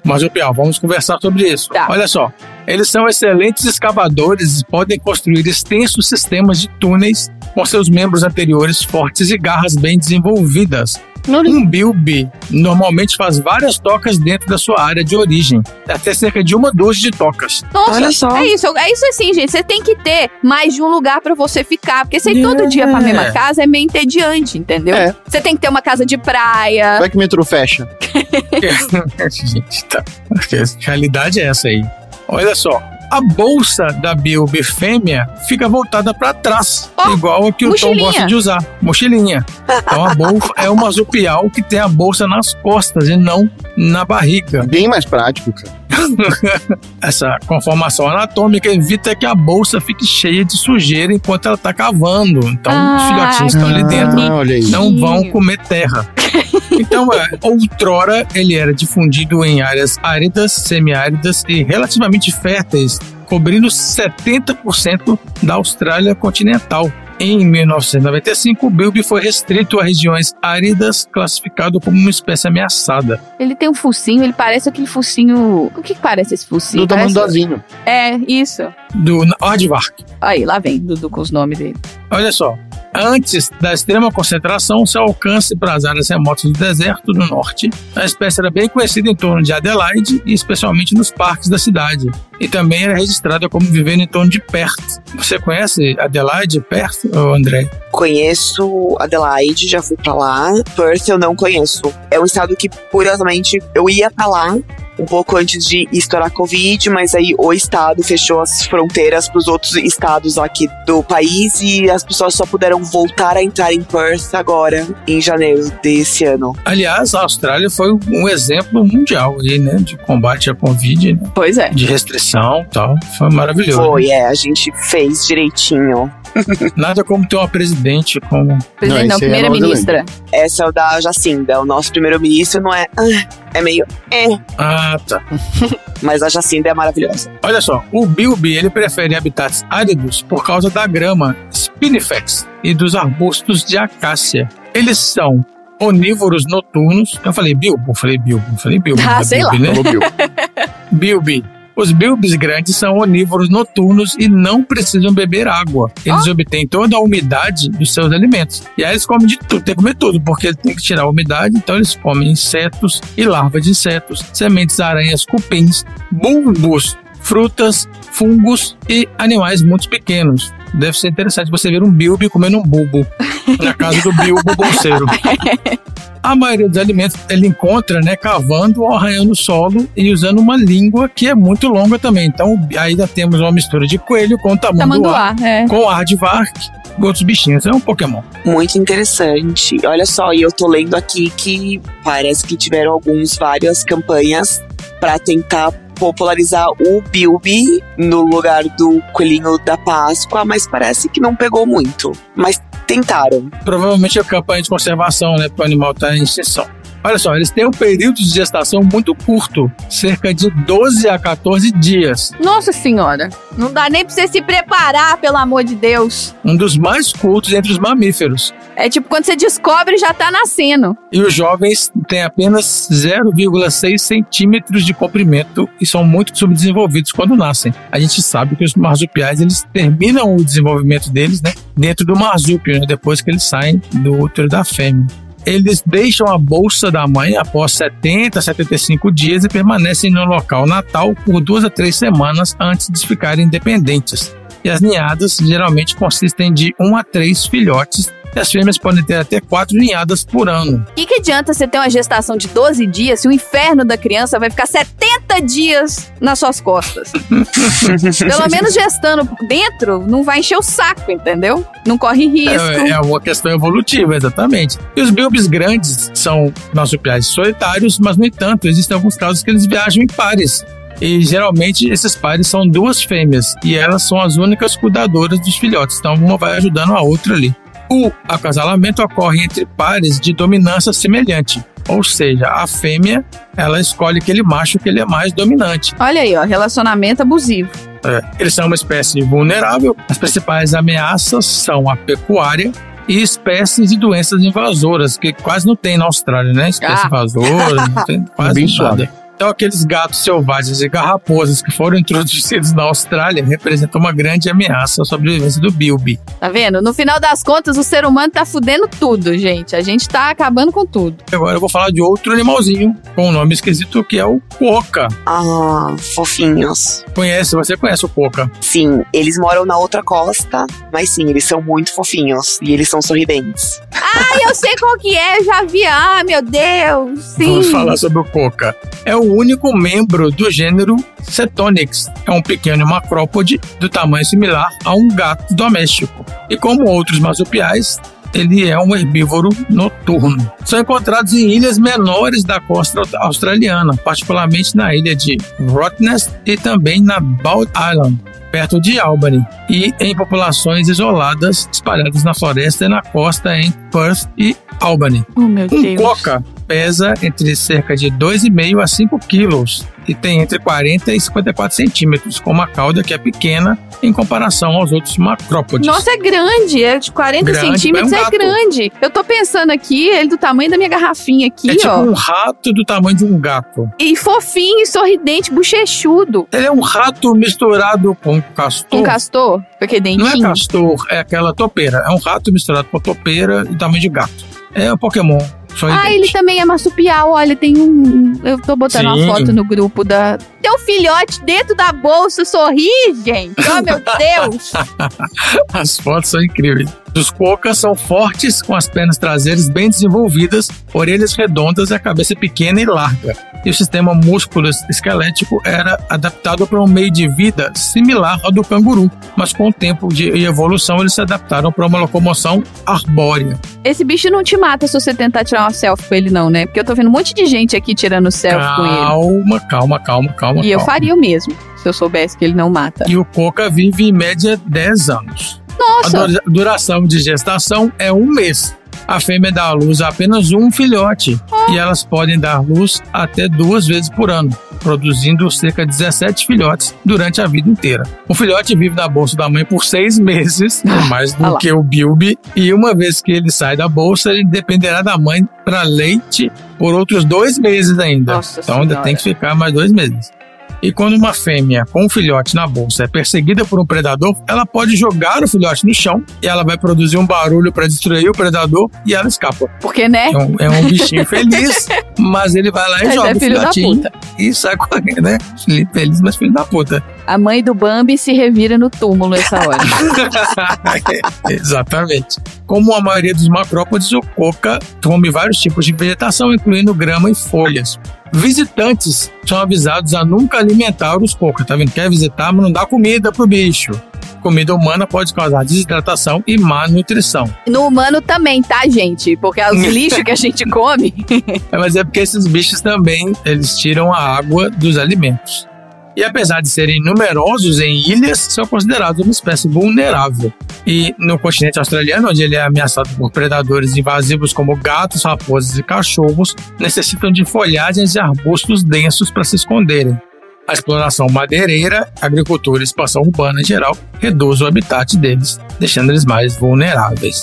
Geralmente eles não têm medo de seres humanos e comumente se aproximam das pessoas. E apesar de terem a reputação de serem o animal mais feliz do mundo, com essa carinha, anualmente existem vários casos de mordidas reportados, principalmente por criança. Né? O pai leva a criança para ver o bichinho com cara de feliz, mas o bichinho não é feliz, ele tá ali. Se ele se sentir ameaçado, ele vai morder e machucar. Gente, eu também pareço ser feliz, mas vem mexer comigo dependendo do horário, dependendo da fome que eu tô sentindo. Você também morde. Morder é Mas pouco. eles não são, É. eles não são venenosos e perigosos, assim. Nem o Bilby, nem o Coca. Eles são só ameaçados e bonitinhos. Nem a Maria. E esse foi o meu assunto aleatório australiano. Olha que legal. Ai, eu não sabia que chamava coca. Eu já tinha visto um monte de videozinho de TikTok, de Instagram desse coca como sendo um bichinho feliz. E, gente, é irresistível. Se você vê um bichinho desse, você tem que saber assim: você tá sujeito a um relacionamento abusivo com o coca, inclusive, né? Que você vai querer chegar perto dele e vai querer te morder. Mas, gente, é a coisa mais linda de todo o universo. Adorei, Dudu. Muito legal. Então, gente, alunos do Dudu, anotem aí, porque provavelmente ele vai fazer outra, vai, cair na, prova. Não dou, não dou aula de animal exótico. Ah, mas ele assim, pode botar uma questão valendo ponto extra. Dudu, pega Sem aqui, dúvida. ó. É o seguinte: bota questão valendo ponto extra de coisas que você falou no sessão aleatória, entendeu? Porque além de estudar, os ouvintes têm que ouvir o sessão aleatória. Tem certeza que aluno do Dudu precisa de ponto extra. Não sou muito fã de colocar aluno ouvindo isso aqui, não. E eles são da geração que não tem paciência de ouvir podcast, não. Então, mas aí é só, eles não vão ganhar o ponto extra. O problema é deles. Depois não chora. Eles são da geração TikTok e cortes É. no YouTube. Depois não chora sexta-feira à noite. que você não sabe as questões da prova que o Dudu É coloca. isso aí. Então vamos pro próximo assunto aleatório.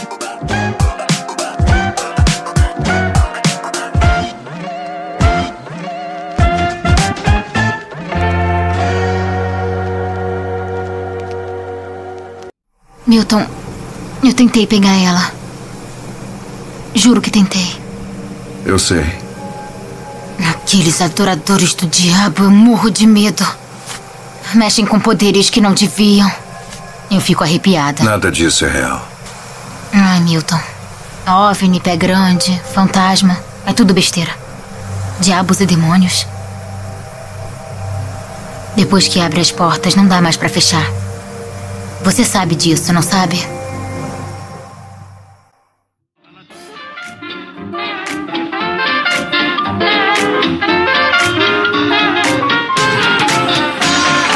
Pra fechar com chave de ouro, então, do futuro, do sábado à noite. É isso aí, isso aí. Sábado à noite. André, conta pra gente o que, que você trouxe pra gente conversar hoje. Então, gente, eu vou mudar aqui a pauta, então, já que vocês se fizeram super pesquisa e ficaram tão empolgados em falar de assuntos australianos, eu vou falar da história da Sydney Opera House, então. Olha! Dar um contexto, é um dos meus pontos preferidos aqui em Sydney, né? É um cartão postal aqui da cidade. Quando saiu Procurando Nemo, ela ficou ainda mais famosa naquele endereço que não existe. O Wallaby Way Sydney. Ah, não existe. Né? Então, o P. Olha. Sherman, o Wallaby Way, não existe aquele Que endereço. absurdo, que absurdo. Assim como o pãozinho australiano. Assim como o pãozinho australiano é uma mentira também, gente. O Outback todo é uma mentira. Nunca vou esquecer a cara do Tom quando eu falei isso pra ele, que ele ficou Tem vídeo. muito decepcionado.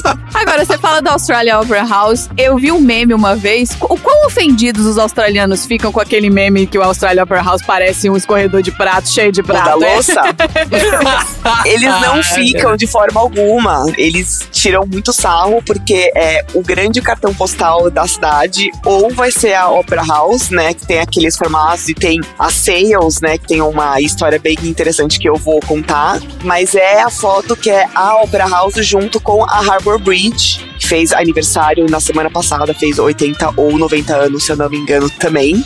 Que também é uma ponte que ela tem um formato de um cabide. Eles não se importam at all que você fala, ah, é, é a Hanger Bridge, eles tiram sarro, mas eu adoro a Opera House, eu sempre que eu posso ir lá ver ópera, ver balé e tal, eu vou, eu adoro. E é uma história um pouco complicadinha, né? Porque não é só o Brasil que atrasa obras, gente, né? Então a gente vai ver aqui a história da Sydney Opera House é um arquiteto dinamarquês. Acho que o nome dele, acho que a pronúncia certa é Jorn Utzon. Ele submeteu o desenho dele para a proposta em 1957 que foi uma competição internacional de design que então a cidade de Sydney queria construir uma opera house para ficar ali no Harbour, né? Bem no mar. Então, o desenho do Hudson foi um de mais de 233 designs que foram mandados nessa competição que aconteceu entre 1956 e 1957. Mas será que essa era uma daquelas competições onde assim as pessoas têm que mandar o projeto, que foi uma forma deles economizarem pra não ter que 100%. gastar? Ah, claro, né? Foi porque o coitado do Hudson, ele só recebeu 5 mil libras pelo design dele. Igual o John Milton. é igual você Exato. fazer aquelas entrevistas de emprego, e aí você tem que mandar um business case e você tem que fazer como você mudaria a estratégia de marketing e você tem que trabalhar três dias pra poder ir pra entrevista. Exatamente. Ele submeteu então o design dele em 1956. Ele ganhou, ele foi selecionado, 5 mil libras pelo design dele. A construção então começou em 1959 e foi estimada que ia durar apenas 4 anos. Alguém quer chutar quanto tempo total levou para a Opera House ser construída? Ó, a gente tá falando, ele eu tô vendo aqui, então ele tem uns um, dois, três, quatro arcos, três virados pra um lado e um virado pro outro, vezes dois. Isso. Eu vou chutar dois anos pra cada arco, então. Vamos 16. Nossa, foi 16 anos, 16 anos é meio muito. Eu acho que foram 50. 35. Não, levou 14 anos. Então 10 anos a mais do que o estimado. Aí, ó, quase acertei, ó. Exato. Então a Opera House, ela foi então inaugurada em 1973 até a rainha Betinha, Elizabeth II Nossa, veio até lá, aqui. gente. Ela já estava aqui, né? Inclusive, ela descobriu que ela virou rainha. Ela tava em turnê aqui pela Sim. Austrália, né? Olha Quando aí. o pai dela morreu e ela virou rainha, exato. Então, em 1973, no dia 20 de outubro, ela veio aqui visitar a Opera House para inaugurar a Opera House, então. Hoje em dia, ela é listada pela Unesco naquela lista de patrimônios do mundo. E o que é muito interessante é que quando as pessoas olham as sails, né, que a gente fala que são aquelas pontas, são as velas, aquilo tudo são pequenos pedaços de azulejo. Nossa. Tem mais de um milhão de azulejos que cobrem todas as velas. Não é liso branco? Ele é uma Meu cor Deus. de. Não é bem branco, é tipo casca de ovo. Tá. Mas ele é bem lisinho e ele é super fácil de fazer a manutenção até. Então tem algumas vezes que eu passo pela Opera House e tem gente limpando as velas. Ah, então, ó, vai ter um lugar bom pra você contar azulejo. Você que gosta de ficar contando azulejo. É. É um lugar ótimo, né? E tem várias salas dentro, né? Então tem oito espaços ao todo dentro de lá. Tem a sala principal de concerto com capacidade para mais de duas mil pessoas, se eu não estou enganada, que tá no momento em reforma, né? Tá sendo então renovada. Tem mais dois teatros dentro, tem muita coisa dentro. E tem um restaurante também que é super caro, que é bem high price, assim, que é bem fancy, que a gente fala que é bem de turista. Então, quando o turista vem pra cá, ele quer ir jantar naquele restaurante. Ah, armadilha de turista. Não, mas nem, nem a pau. Levou, então, aí 14 anos pra construir, o preço explodiu também, então eles estimaram que ia se levar 7 milhões de dólares para construir. O preço final foi de 102 milhões de dólares depois de 14 anos. Nossa senhora! De 7 pra 102? Exatamente, né? E é um dos principais pontos turísticos aqui de Sydney. Então, mais de 10 milhões de pessoas visitam a Opera House todos os anos. E, inclusive, o Arnold Schwarzenegger ganhou a final do Mr. Olympia. Olha aí! Oh, olha só. A competição de bodybuilding competition em 1980 na sala principal da Opera House. Exibindo o popote dele. E Exatamente. por ano tem cerca de 1.500 performances anualmente lá. Mais de um milhão de pessoas vão até a Sydney Opera House para assistir concertos, peças de teatro, ópera, balé, etc. e tudo mais. E é caro, Andréia, pra você assistir alguma coisa lá? É caro, é caro. Tem um pouco de tudo, né? Tem teatro, tem as óperas. Quando tem o balé, né? Eu e minha irmã, a gente compra tipo um pacote do Australian Ballet no ano, né? Então que a gente compra quatro performances para ir, é, sai um pouco mais barato. Mas é um precinho salgado, sim. Mas assim, mas você consegue ir de repente ver uma ópera ou ver um concerto, talvez por uns 70 dólares, 80 dólares. Ah, ok. Pra uma experiência, né? Não é um negócio pra você ir Exato. todo sempre fim de semana, mas pra uma experiência não é inacessível também. Exato, mas é muito bonito, assim, a sala é muito bonita, a vista é muito bonita, tem um bar embaixo da Opera House também, é um bar que a galera vai bastante lá quando é happy hour e tal, principalmente no verão, porque é realmente é muito bonito, né, então é uma história bem interessante e o que eu acho mais interessante, mais triste, é que o Yorn, né, Bjorn, que foi o arquiteto original, ele nunca chegou a visitar a Opera House construída e pronta. Nossa, que dó. Nossa. Então ele nunca chegou a vir aqui ver por causa de muitos desentendimentos que ele teve durante o projeto, né? Tentaram alterar o projeto dele ou qual que era a visão dele para Opera House. Que bom que no final a visão dele se manteve. Mas como atrasou muito, teve muito desentendimento e muita briga, então quando ficou pronto ele nunca veio visitar, ele nunca quis saber. É, e tá aí, né? Hoje em dia é o cartão postal aqui da cidade. Então não quer ir nem na Austrália, porque, né? Se eu não me engano, não sei se foi a filha ou a neta dele que vieram visitar, mas ele mesmo em si nunca chegou a ver o. E ele tá vivo até hoje, será? dele pronto. Eu acho que ele já faleceu e ele, inclusive, chegou a receber em 2003 um grande prêmio de arquitetura, né, pelo projeto que ele fez e tal. E aí eu até anotei aqui que quando ele recebeu esse prêmio, que é o Pritzker Prize, ele falou o seguinte, abre aspas aqui. Não tem dúvida alguma que a Sydney Opera House é uma obra de arte. É um dos prédios mais icônicos do século XX, uma imagem de grande beleza que ficou conhecida através do mundo.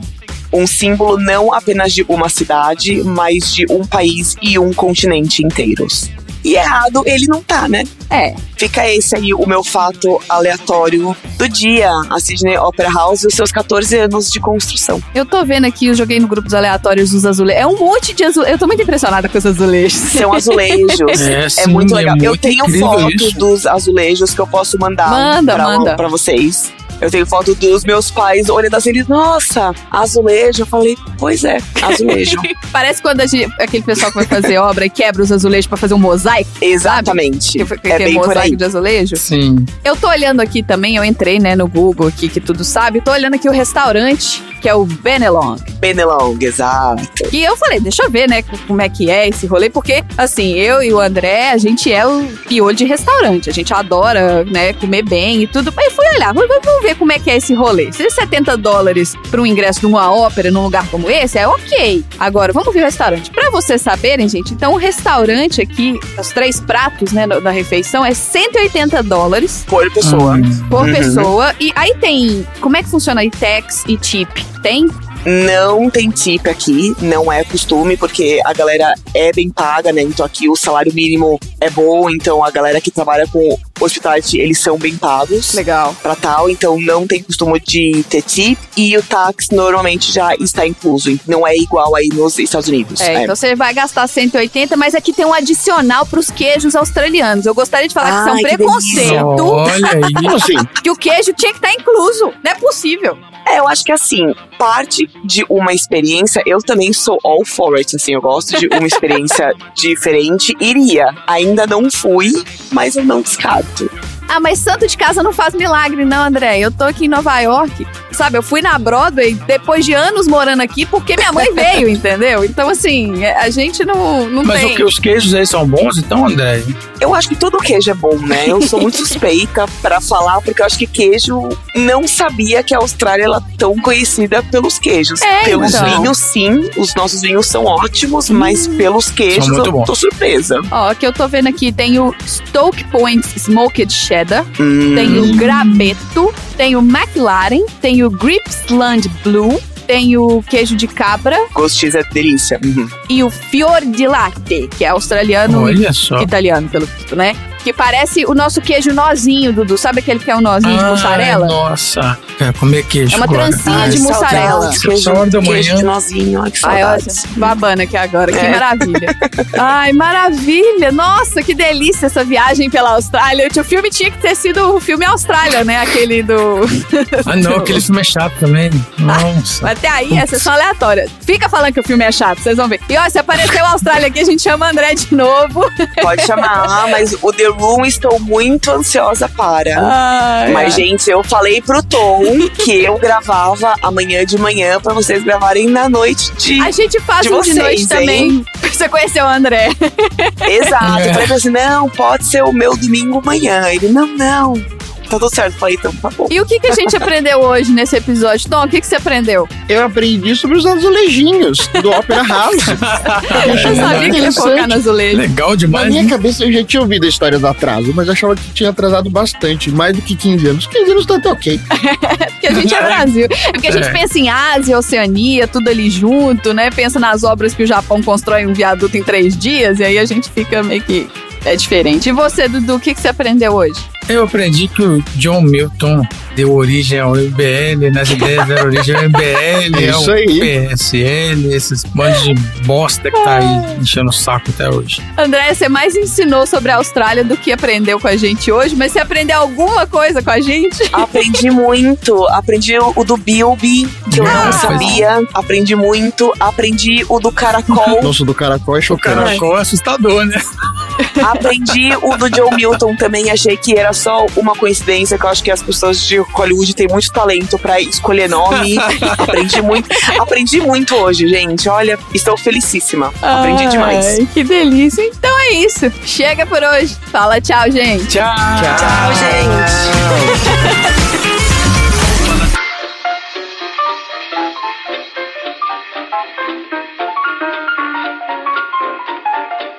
Fim da sessão.